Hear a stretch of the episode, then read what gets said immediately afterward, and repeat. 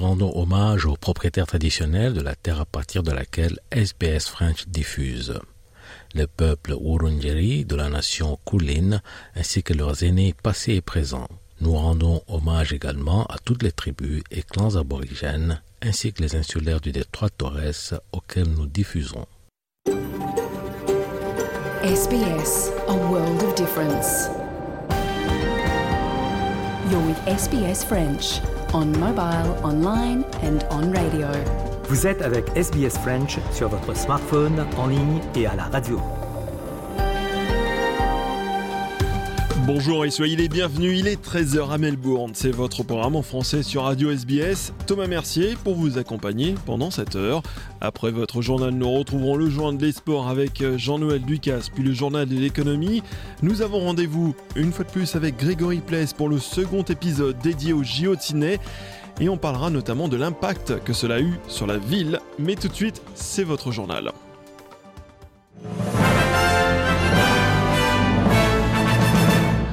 On commence tout d'abord par les titres de ce jeudi 19 janvier. La première ministre de la Nouvelle-Zélande, Jacinda Ardern, a annoncé sa démission. Ouverture du procès du meurtrier de Cassius Turvey, jeune aborigène de 15 ans qui a été tué le 13 octobre dernier en rentrant de l'école. Et un hélicoptère s'est écrasé dans la banlieue de Kiev en Ukraine hier matin. Le ministre de l'Intérieur fait partie des victimes.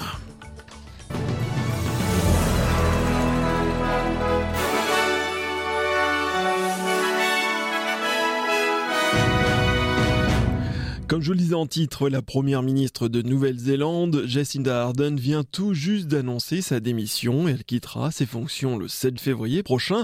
Prenant la Nouvelle-Zélande par surprise, elle précise qu'elle n'a plus assez d'énergie pour s'acquitter de sa tâche. Elle souhaite que la transition soit la plus fluide possible. Jacinda Ardern occupait le poste de première ministre depuis mars 2017. You cannot and should not do it unless you have a full tank. Plus a bit in reserve for those unexpected challenges.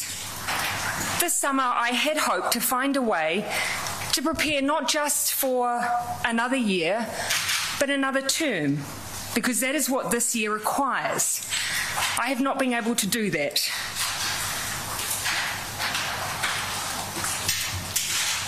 And so today I'm announcing that I will not be seeking re election. Quatre adolescents ont été arrêtés dans le Queensland après une fusillade à Tara, dans l'ouest de Brisbane. Mercredi, aucun blessé n'est à déplorer malgré que de nombreux coups de feu ont été tirés dans la région d'après les habitants. Selon la police, c'est un véhicule qui a été pris sur cible lors de ces tirs. Dans la journée de mercredi, un homme âgé de 45 ans s'est noyé à Lennon Head, en Nouvelle-Galles du Sud, alors qu'il tentait de sauver sa fille qui avait été emportée par les vagues. La famille se trouvait sur la plage de Seven Miles lorsque la fillette de 11 ans a été emportée sur son bodyboard. Les sauveteurs ont pu récupérer le père de 45 ans mais n'ont pu le réanimer. La plage, à ce moment-là, n'était pas surveillée. Le meurtre a horrifié toute l'Australie. Cassius Turvey, jeune aborigène de 15 ans, a été tué le 13 octobre dernier en entrant de l'école dans la banlieue de Perth. Le procès de son assassin présumé s'est ouvert hier. Nicolas Fellman pour RFI.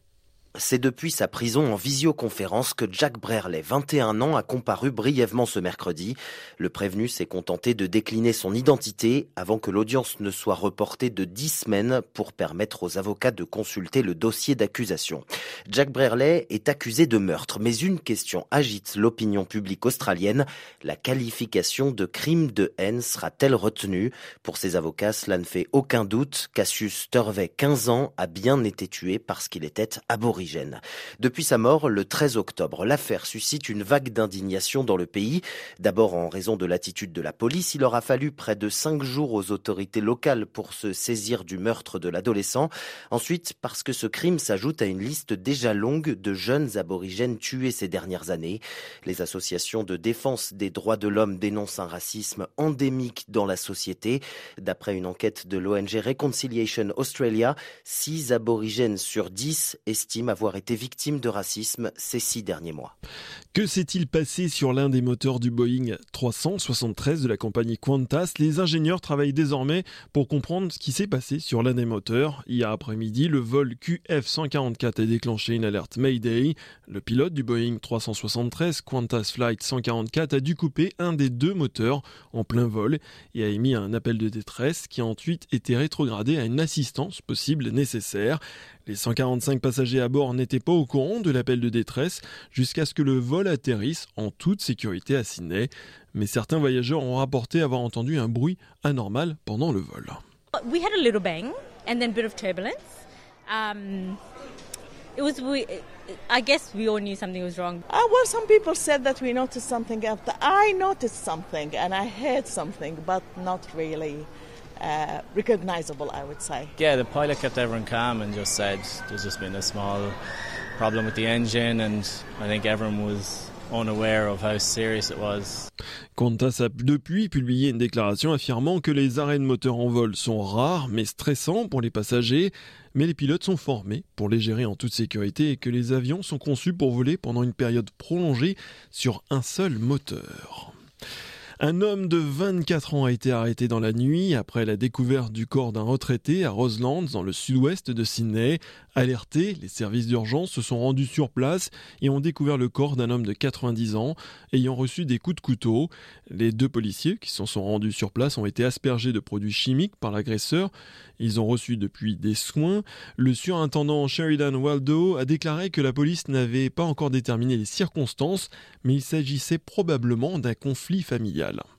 The 24 year old male that um, is under police guard, he has recently come under notice of the police, um, and we do believe that it's a family related matter un bloc du centre de quarantaine utilisé comme laboratoire clandestin pour fabriquer de la drogue. On se croirait dans la série Breaking Bad, mais cela se passe à Mickleham dans le Victoria. Ce nom vous dit peut-être quelque chose, c'est l'hôtel de quarantaine qui avait été construit lors du pic de la pandémie Covid-19. La police a été informée par des salariés du chantier qui avaient remarqué des activités suspectes à l'intérieur de l'une des unités. Mardi, les enquêteurs ont découvert ce qui pourrait être du matériel de fabrication de drogue. Il n'y a pour le moment aucune arrestation. Ce centre a été développé par le Commonwealth et construit pour remplacer les hôtels de quarantaine afin d'y héberger des milliers de personnes. Une nouvelle tragédie en Ukraine après la frappe meurtrière de Dnipro. Un hélicoptère s'est écrasé dans la banlieue de Kiev hier matin. Le président américain Joe Biden pleure les victimes de cette tragédie déchirante. L'appareil s'est écrasé à Brovary, dans une zone habitée. Une école maternelle a été touchée. Au moins 14 personnes sont mortes, dont le ministre ukrainien de l'Intérieur et plusieurs de ses collaborateurs. Il se rendait sur les lignes de front. Précision de Stéphane Seron pour RFI. Mercredi soir, les circonstances du crash de Brovary restent encore floues. Tout au plus, les témoins peuvent avancer qu'il y avait un brouillard à couper au couteau mercredi matin sur la région de Kiev. En milieu d'après-midi, les services de renseignement ukrainiens, le SBU, retenaient trois explications possibles. Une violation des règles de vol, des défaillances techniques ou bien le sabotage de l'avion. À noter que l'hélicoptère utilisé par Denis Monastirski, le ministre de l'Intérieur ukrainien, était un appareil Super Puma de fabrication française. Il faisait partie d'une livraison de 55 hélicoptères Airbus par la France au ministère de l'Intérieur ukrainien en 2018. Maintenant, ce drame constitue un véritable défi politique et institutionnel pour Volodymyr Zelensky, qui mercredi soir était visiblement très éprouvé lorsqu'il a évoqué la tragédie de Brovary dans son adresse vidéo quotidienne. Les deux hommes étaient notoirement très proches. Monastirski était un de ses compagnons de route, un pilier de son gouvernement, et si désormais c'est le chef de la police nationale qui assure le ministère par intérim, le chef de l'État ukrainien doit rebâtir un intégralement l'architecture d'un ministère crucial en temps de guerre. Stéphane Siohan, Kiev, RFI. La Cour suprême, la plus haute juridiction israélienne, a invalidé mercredi la nomination par le Premier ministre Benjamin Netanyahu du numéro 2 du gouvernement, Arié Derry. Il a été reconnu coupable de fraude fiscale. Cette condamnation de M. Derry le rend inéligible à des fonctions publiques, mais en toute connaissance de cause, M. Netanyahu l'a malgré tout nommé au ministère. Fin décembre, les députés israéliens avaient voté une loi baptisée Loi Derry par la presse, loi qui autorisait une personne reconnue coupable d'un crime, mais pas condamné à la prison ferme, à pouvoir obtenir un portefeuille ministériel. Cette loi avait pour objectif de permettre à Arié Derry d'obtenir un poste de ministre, mais la Cour suprême n'a pas adhéré à la combine de l'exécutif. Our reaction is very, I think, strict. There are judges in Jerusalem and they have said the word. We have to understand that whatever Supreme Court um, states is the law in Israel? And Aryeh Deri, Benjamin Netanyahu, or every other party has to react, has to say yes to whatever the court has said. So we say on this day, there are judges in Jerusalem. We're not replacing them. We're not undertaking them. We have to obey them. Microsoft prévoit de supprimer 10 000 emplois dans le monde. Le géant informatique met en avant le ralentissement économique. Dans une note aux employés, le directeur général Satya Nadella a déclaré que les licenciements affecteront moins de 5% de la masse salariale. On passe tout de suite à la météo de ce jeudi 19 janvier. On commence par Perth qui va vivre une journée ensoleillée, 33 degrés. Du côté d'Adéide, ciel couvert et 24 degrés. Melbourne, journée maussade et seulement 19 degrés. À Hobart, même programme et même température 19 degrés. Canberra, de la pluie prévue dans la journée seulement 20 degrés. Sydney, journée marquée, par des averses et accompagnée de vent pour un maximum de 23 degrés. Du côté de Brisbane, journée agréable mais risque de pluie en fin de journée pour un maximum de 30 degrés. À Cairns, averses et 31 degrés. Et on termine par Darwin pluie avec des risques d'orage et 31 degrés. Passez un excellent moment avec SBS, votre programme en français, et très bel après-midi.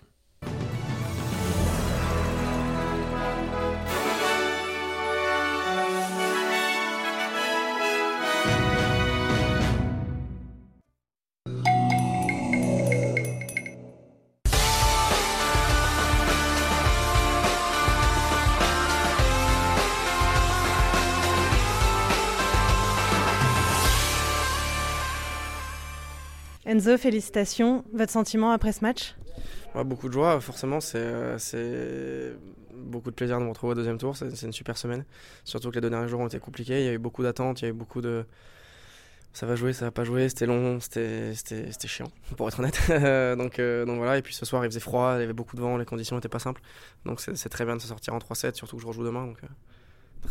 Mais justement, à propos de ça, vous deviez jouer il y a 24 heures sous un soleil euh, de plomb. Finalement, ça a été arrêté à cause de la chaleur, puis à cause de la pluie. Vous avez joué 24 heures plus tard. Vous n'avez pas de journée de repos. Est-ce que là, c'est une préparation psychologique, physique?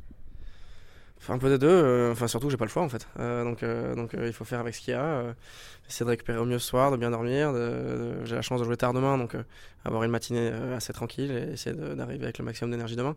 Préparation physique ou tennistique, c'est pas une matinée qui va changer quoi que ce soit. Donc l'idée est surtout d'arriver frais et, en pleine forme. L'Open d'Australie, c'était le seul grand chelem qui vous manquait à votre CV. Votre deuxième match, c'est Novak Djokovic. Comment vous appréhendez ce match? Ça va être exceptionnel, forcément. Euh, c'est quelque chose dont j'ai toujours rêvé, de jouer un des, géants de notre sport euh, avant qu'ils arrêtent. Bon, je pense que Novak, c'est celui qui est le plus loin d'arrêter. Mais, euh, jouer sur un grand cours comme ça, ici, il n'a pas perdu depuis, j'ai envie de dire 92, mais je sais, sais même pas quand ça remonte sa dernière défaite. Donc, non, ça va, être, ça va être une super ambiance, ça va vraiment être génial. Donc, c'est une super opportunité. Vous avez la double nationalité, vous êtes français et mauricien. Pourquoi avoir choisi de jouer sous la bannière française? Ça s'est un peu fait naturellement. En fait, j'ai toujours joué pour la France depuis tout petit. Euh, la France m'a toujours aidé. Euh, donc, j'ai été dans les équipes de France assez jeune. J'ai toujours pu utiliser les installations de la Fédé. Alors, j'ai juste fait partie de la Fédé un an, mais 99% du temps, j'étais pas avec la Fédé.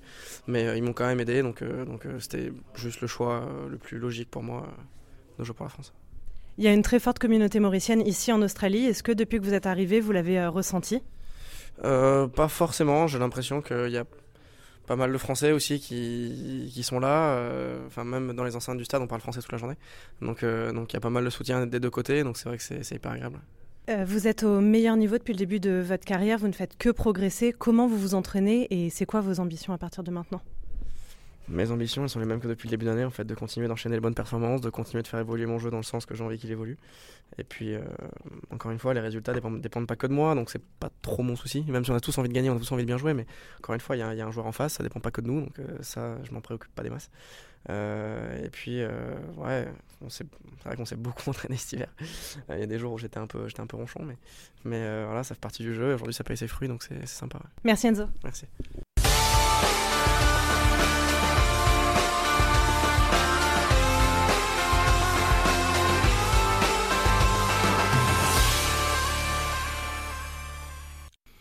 On continue avec le journal des sports. Après cette interview du franco-mauricien Enzo Quaco avec notre collègue Marianne Murat, on va continuer avec le tennis, avec la grosse nouvelle que Rafael Nadal, tenant du titre, a été victime de douleurs à la hanche et il a été éliminé par l'Américain Mackenzie McDonald en trois manches. On écoute la réaction de Rafael Nadal. Mackenzie was playing at a great level of tennis, I think.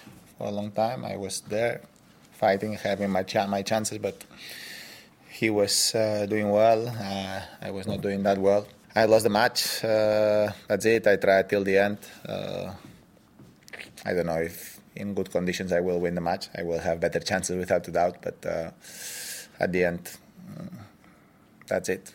I, I just tried. It was not possible. Le français Manarino a battu Isner, l'Américain, en quatre manches. Le Français Humbert sort son compatriote Gasquet en trois manches. On écoute la réaction de Hugo Humbert. Je m'attendais à jouer dans la chaleur et puis euh, au final on a attendu super longtemps. Et puis euh, après quand on a commencé euh, le match hier soir, je me suis dit qu'on allait pouvoir le finir. Je m'attendais pas du tout à avoir la tempête. Donc c'était assez spécial. Et puis aujourd'hui bah, il faisait froid donc c'était des conditions complètement différentes. On s'est arrêté pas mal de fois parce que toujours des petites gouttes et dès qu'il commençait à pleuvoir un petit peu, euh, dès que c'était humide, bah, c'était injouable. Donc euh, c'était pas si facile. J'ai réussi à rester bien concentré. C'était très spécial. J'ai réussi à bien enchaîner mes, coups. Donc euh, assez content de, de ce que j'ai pu faire dans le jeu. J'ai bien servi. J'étais consistant au retour. Donc euh, voilà, je me sentais bien. Je me sentais bien, c'était un bon premier match, solide. Et maintenant la réaction de Richard Gasquet. J'ai pas très bien joué, mais lui a très bien joué quand même, donc il m'aide pas. Son jeu de gaucher, la surface est très rapide. J'ai quasiment pas joué depuis que je suis rentré de, d'Auckland. Ça a été dur de récupérer depuis, depuis là-bas. Euh, mais bon, l'année passée c'était un peu pareil. Les semaines, c'est pas, c'est pas évident toujours de, d'enchaîner les, les semaines. Euh, c'est pas, facile. Et, quand tu rajoutes son niveau de jeu, euh, voilà, qui est très haut, sur la surface qui est rapide, avec son service de gaucher, et comme il frappe la balle, c'était, c'est devenu très très compliqué. Quoi. Voilà, après, je suis déçu d'avoir perdu, mais comme je l'ai dit, j'ai battu l'an passé. Donc voilà, je suis content quand même que ça soit contre, contre Hugo. Quoi. Moutet, le français, battu par Serundolo, l'argentin, en quatre manches. Le corse Locoli, euh, battu en cinq manches par l'américain Mo. Le français avait une balle de match dans le troisième set. Et puis, victoire de Cameron Norrie, le britannique, contre l'Estienne, le français. Krejcikova, la tchèque, s'est imposée contre Burel, la française, en deux manches. Mardi, la française Alizé Cornet s'est inclinée face à Léla Fernandez, la canadienne, en deux manches. On écoute la réaction d'Alizé Cornet. Bah moi j'ai trouvé que j'avais j'avais un peu de place aujourd'hui quand même alors que j'ai quand même pas fait un grand grand match mais il y a des aspects tactiques qui sont intéressants à, mettre en place contre elle. Euh, je pense que Caro sera capable de les mettre en place euh, et puis avec son service euh, honnêtement, je, mets euh, Caroline vainqueur euh, sans problème.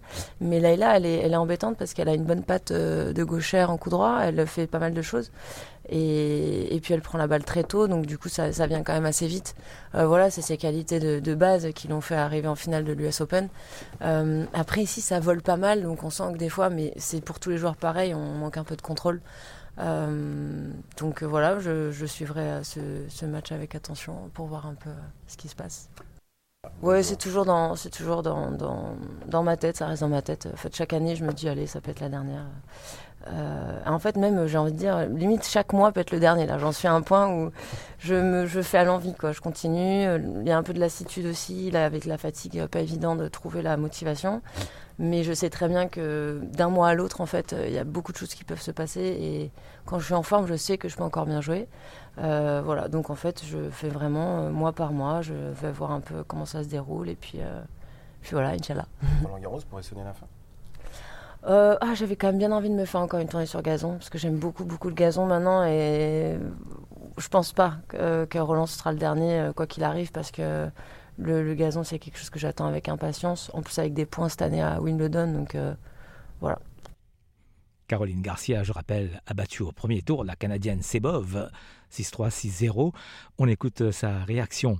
Au début, il y avait du stress, donc il fallait se bouger un petit peu, en mettre un peu plus sur les jambes, en mettre un peu plus euh, dans les encouragements et tout. Et euh, un premier tour dans peu importe quel tournoi, c'est toujours un petit stress supplémentaire. Euh, jouer sur le central ici, la fiche je la connaissais vraiment pas. Donc donc voilà, satisfaite de la victoire qui a été vraiment un bon niveau de jeu dans le deuxième set, donc ça c'était vraiment bien. Et il y a des points où je peux vraiment progresser, notamment au service et, trouver un peu plus mon, mon rythme et je vais en avoir besoin pour mes prochains matchs. Son match, c'est prévu pour ce jeudi. Elle jouera contre une autre Canadienne, Léla Fernandez. Et puis ça passe pour Jérémy Chardy contre le Colombien Daniel Galland en quatre manches. Jérémy Chardy réussit son comeback. Il n'avait pas, il n'avait plus joué en tournoi officiel depuis sa défaite au premier tour de l'US Open de 2021 sa réaction. J'ai eu un, an et demi vraiment très difficile, euh, physiquement, mentalement aussi. Euh, donc, euh, ça a été de loin la période la plus difficile de, ma carrière. Je ne savais même pas si j'allais pouvoir euh, rejouer au tennis. Donc euh, le fait de pouvoir être ici euh, en Grand Chelem sur le cours et, jouer, m'entraîner, c'est juste du, plaisir et du bonus pour moi. Donc voilà, je savoure chaque moment. Résultat, c'est même moins important pour moi aujourd'hui. Et puis, côté australien, eh bien, ça passe pour le numéro 1, Alex Deminor, contre le Taïwanais Suyu. Et ça passe également pour euh, Popirine, euh, l'Australien qui a gagné en cinq manches. Euh, le match a terminé aux petites heures de ce jeudi matin. Et Kokinakis, l'autre Australien, s'est imposé contre Fonini, l'Italien, en trois manches. Voilà pour le journal des sports de ce jeudi.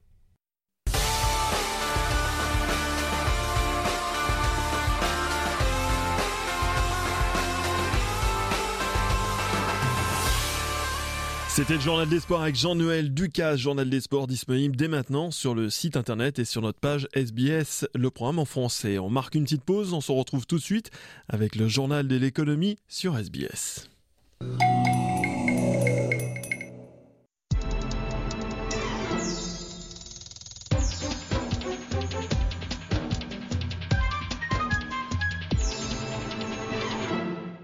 Eh bien, comme euh, chaque semaine, on retrouve Nicolas Perpich pour l'analyse de l'économie australienne. Euh, bonjour Nicolas. Bonjour Jean-Noël. Selon le, Bureau des impôts, il existerait un écart d'un milliard de dollars entre ce que les propriétaires paient en taxes et ce qu'ils devraient payer. Voilà, donc on parle depuis très longtemps d'un tax gap, d'un écart d'impôts. Donc c'est la différence, entre ce que les Australiens euh, payent réellement en taxes et la somme euh, qu'on aurait, que la trésorerie euh, pourrait recevoir si tout le monde payait leurs impôts correctement selon les lois, euh, les, individuels et les business aussi. donc c'est un écart de 33 milliards de dollars en tout.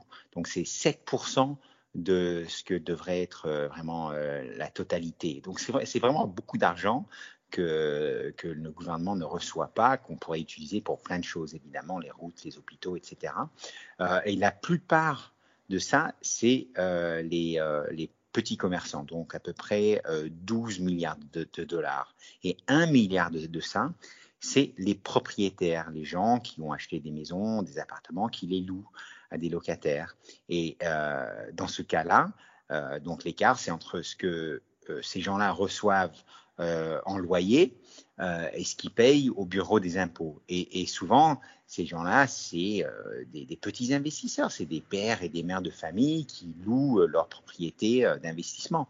Mais apparemment, 9 sur 10 de leurs paiements au bureau des impôts sont incorrects. Et selon l'Australian Tax Office, c'est pas nécessairement juste des, erreurs, des bêtises, des, des, choses qu'ils n'ont pas fait exprès. Euh, ou quelque chose qu'ils ont oublié. Mais souvent, en fait, euh, c'est qu'ils essayent d'éviter de payer euh, leurs impôts en totalité, tout simplement.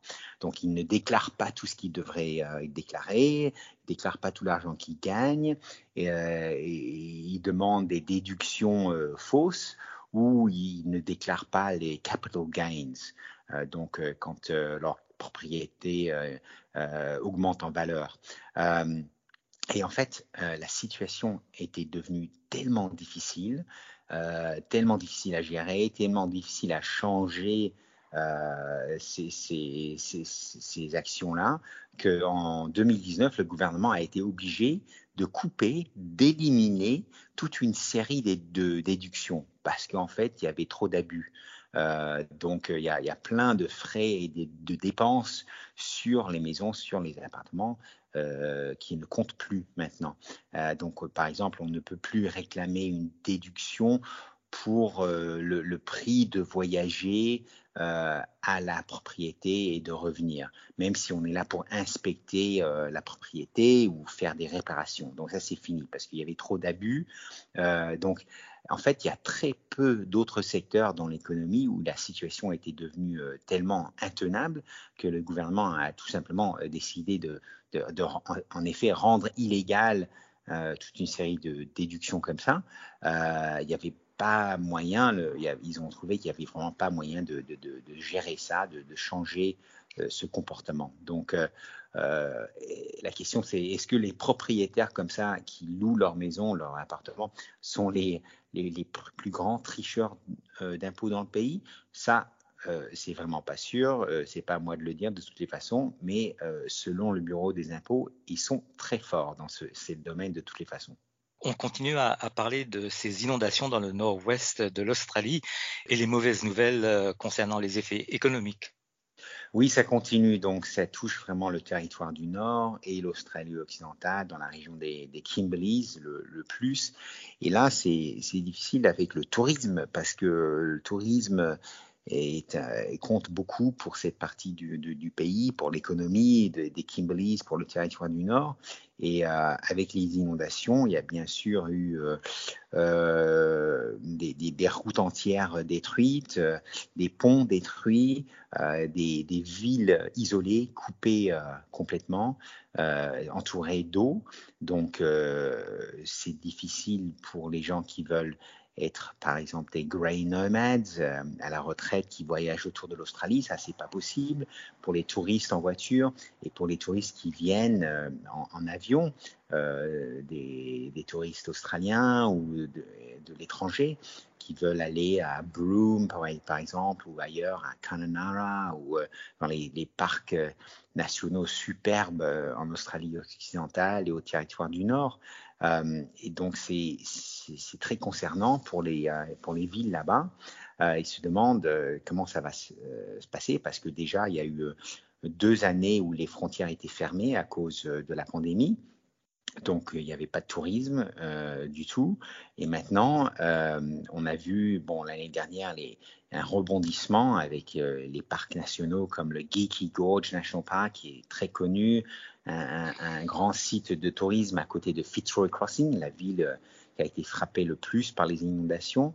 mais là, le problème, c'est que les inondations qui, qui, qui ont atteint 16 mètres de hauteur on détruit les routes et, détruit beaucoup, euh, laisser une grande partie du parc euh, euh, sous l'eau carrément, donc avec des dégâts assez assez importants vraiment. donc les business tourisme là-bas, ils, disent bon, on espère que les gens vont, retourner vite fait. c'est un endroit assez unique, la beauté de la nature, mais aussi l'histoire, l'histoire aborigène. Il y avait des personnages très connus comme Jandamara qui lui a un guerrier aborigène qui a, qui a lutté contre euh, le colonialisme. Euh, et donc, euh, c'est assez intéressant comme, comme endroit, vraiment. Mais là, c'est difficile pour les gens d'y aller. c'est réservé en ce moment pour les, les, avions, les voitures d'urgence pour reconstruire les routes et les communautés. donc ça, ça, tout ça, ça va prendre du temps, mais déjà, les gens commençaient à annuler leurs réservations. Et ça, c'est dur parce que il y a des endroits qui ont, qui, où on peut quand même y aller. On peut toujours aller à Broome, on peut toujours aller à Kananara. Et donc, euh, ils, font appel à ne pas décider d'annuler tout de suite parce qu'il y a des, des, partis qui sont encore euh, ouverts.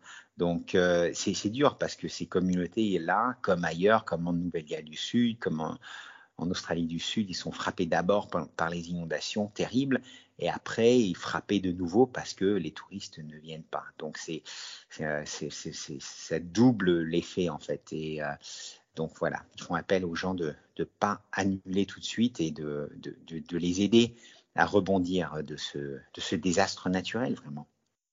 Absolument. Merci hein, Nicolas pour cette euh, analyse. À bientôt.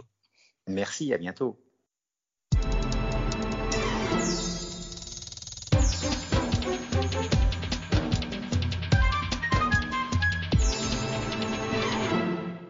La petite bombe de Lou and the Yakuza Hiroshima sur SBS, votre programme en français. On marque une très petite pause. On retrouve Grégory Place pour la seconde partie de l'histoire des JO de Sydney avec Romain Fati. Et quel a été l'impact des JO à Sydney C'est dans quelques secondes. À tout de suite.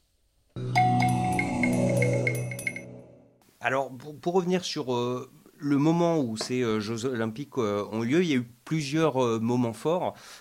dès la cérémonie d'ouverture, avec le groupe Midnight Oil qui apparaît sur scène avec des t-shirts sur lesquels est écrit Sorry, un Sorry qui est adressé aux aborigènes, aux communautés aborigènes australiennes, et on en parlera, mais en fait, c'est un message qui s'adresse aussi au Premier ministre d'alors, euh, John Howard. Et puis ce message, quelque part, il est amplifié euh, bah, quelques semaines plus tard avec euh, la victoire de Cathy Freeman aux 400 mètres, qui décroche la, la médaille d'or, donc athlète aborigène. Euh, qui remporte euh, la médaille d'or malgré euh, le, bah, le, duel manqué avec Marie-Josée Pérec qui elle est repartie un peu, un peu plus tôt que prévu. Sur ce point, alors bon, il y a eu aussi Yann Thorpe qui a tout remporté cette année. Enfin, ça a été une très belle moisson de médailles pour, pour l'Australie, mais pour rester sur voilà ces symboles, ces moments symboliques pour, pour la cause aborigène, est-ce que ces JO, ils ont eu euh, un impact réel pour faire avancer justement la cause des, aborigènes et, la mise en place huit ans plus tard par Kevin Rudd du National Sorry Day? Est-ce que ça a commencé avec ces JO à Sydney? Alors oui et non. Ça n'a pas commencé avec ces JO, mais les JO ont eu un impact dans la manière dans laquelle la majorité des Australiens ont commencé à repenser leur passé. Il faut resituer euh, les JO de 2000 dans une évolution historique qui date des années 60 où, euh, enfin, depuis toujours, les aborigènes ont, résisté à la colonisation, hein, mais dans les années 60, un peu comme le mouvement des droits civiques aux États-Unis, euh, se forment des groupes activistes en Australie par des aborigènes, mais aussi par des personnes non aborigènes, pour revendiquer le droit des aborigènes. Et, et dans les années 60, 70, 80, tout ça avance petit à petit, mais de façon certaine, sous chaque Premier ministre. Et au moment du bicentenaire de l'Australie, euh, vraiment, on, arrive à une culmination de ces enjeux en 1988. Euh, et Bob Hawke, le Premier ministre de l'époque, promet un traité avec les aborigènes qui n'a jamais été euh, signé, qui n'a jamais été donné finalement. Et les années 90 marquent une décennie vraiment de, de contestation entre les aborigènes et le pouvoir politique, en particulier, alors en particulier au moment où politicien John Howard, euh, qui est très conservateur hein, de, droite, arrive au pouvoir en disant bon, c'est bon, on arrête tout ça. Et, euh, qui, rend beaucoup plus difficile le retour des terres euh, aux aborigènes, qui devient légalement beaucoup plus encadré. donc culturellement, il y, a, une espèce de retour du bâton. Vous avez une partie de l'Australie conservatrice qui dit voilà, c'est assez. Et finalement, les jeux, c'est pas mal, si vous voulez, parce que ça vous permet de donner une bonne image, hein, un peu comme peindre euh, un Boeing 747 euh, Qantas, ce qui a été fait avec euh, des peintures aborigènes, ce qui donne l'aspect au reste du monde que tout va bien dans ce pays. Or, c'est pas la réalité. et, je vais pas ressortir, vous savez, Azouz Begag et tout ce qui est intégration en France, mais voir des aborigènes à la télé qui gagnent des médailles, c'est beaucoup mieux que de devoir se pencher sur la question de savoir comment on adresse la colonisation et comment on rend les terres que nous avons volées. Donc, si vous voulez, c'est facile, entre guillemets, euh, dans des moments d'euphorie nationale, euh, de se dire, ah, ça fait avancer les choses. Oui et non. C'est-à-dire que encore aujourd'hui, vous avez des inégalités qui sont frappantes d'espérance de vie. On parle plus de 20 ans entre les populations aborigènes et non aborigènes. Euh, donc il y a tout un tas de problèmes qui n'ont pas été résolus. En revanche, ce que les JO de Sydney ont permis de faire, c'est de faire avancer la cause aborigène en Australie euh, par des symboles forts. Vous l'avez rappelé, Midnight Hall. Midnight Hall qui chante la chanson Beds Are Burning. Alors pour ceux qui ne connaissent pas les paroles, c'est une chanson euh, euh, qui grosso modo dit Nous avons pris cette terre aux aborigènes, il est temps de payer le loyer et il est temps de la leur rendre. Ce qui évidemment n'est pas au goût de, de John Howard. Et ce que vous avez mentionné qui arrive plus tard, en 2008, le, le, le, le jour, pardon, de, le, jour du pardon, le jour de, où on dit désolé, euh, a été instauré par le gouvernement travailliste de M. Kevin Rudd à l'époque.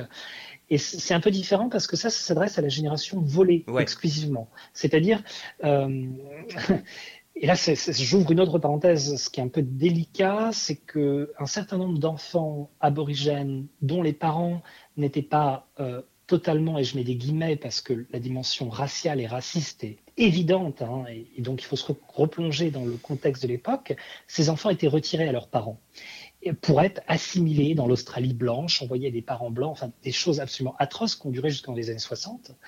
Et le Premier ministre a, déclaré ça euh, comme étant euh, une honte pour l'État et donc a déclaré cette journée. Et tout ça, ça s'inscrit dans un mouvement, si vous voulez, qui n'est pas encore fini. Donc les JO de Sydney ont été un moment où la cause aborigène a été mise sur l'écran mondial, hein, parce qu'il s'agit de ça, et où ça a permis de continuer à, affirmer euh, ces revendications dans l'espace public. Donc cela a eu un impact positif de manière générale pour euh, la cause, entre guillemets, parce qu'il y a des causes euh, aborigènes. Alors, au tout début de notre conversation, vous nous avez expliqué que ces JO de Sydney, ils, ont, ils sont voilà, gravés dans la mémoire de tous les Australiens, qu'ils ils en ont des souvenirs émus parce qu'ils se sont vus au centre du monde pendant, pendant un mois. je voulais poser la question inverse. Est-ce que ces JO, ils ont permis de mettre Sydney et plus largement l'Australie sur la carte du monde. Euh, je pose la question parce que j'ai le sentiment qu'avant euh, ces fameux JO, en gros, la, plupart du reste du monde avait une image de l'Australie assez euh, stéréotypée. Enfin voilà, c'était Crocodile Dundee, donc plutôt le bush, les animaux dangereux, etc. Mais on ne pensait pas vraiment aux grandes villes. est-ce que, est-ce que, oui, est-ce que le rayonnement de Sydney s'est accru après ces JO alors le rayonnement culturel de Sydney et de l'Australie s'est manifestement accru euh, grâce au JO. Et le fait qu'on puisse euh, soudainement placer l'Australie sur une carte, ce qui n'était pas euh, l'apanage de tout le monde. en revanche, en termes de bénéfices, je me suis posé un peu la question avant notre entretien, j'ai un peu triché comme en habitude d'ailleurs, je dois le confesser. L'auditeur général euh, des comptes publics de Nouvelle-Galles du Sud s'est évidemment penché sur la question, a estimé que les JO ont coûté dans l'ensemble plus de 6 milliards et demi de, dollars et qu'ils n'en auraient rapporté que 2,5. Ok, très bien. Alors perte, mais, perte financière ne veut pas nécessairement dire perte culturelle. Et c'est là où vous me poussez, c'est-à-dire que les JO n'ont pas eu un impact immédiat sur le tourisme euh, en Australie dans l'année ou la, deuxième année qui a suivi, mais ils ont tellement marqué euh, une, génération, voire plusieurs générations de, personnes qui habitent dans plein d'endroits du monde, que soudainement l'Australie est devenue une destination touristique euh, non seulement possible, mais aussi attrayante. Il faut bien évidemment à cela ajouter le fait que, avec la mondialisation, la, la, relative, comment dirais-je, les prix des vols deviennent de plus en plus bon marché. Donc, il est possible de se rendre en Australie dans les années 2000 de façon beaucoup plus simple que ça ne l'était dans les années 80 où c'était beaucoup plus coûteux par rapport au salaire de l'époque. Donc, ont donné une très bonne image de l'Australie. Et d'ailleurs, hein, euh, dans la proposition que Londres avait fait au Comité international des, Jeux olympiques, euh, Sydney avait été utilisé un peu comme un modèle de, de bienveillance, de joie de vivre. Il faut dire qu'à l'époque, il y a plus de 50 000 personnes qui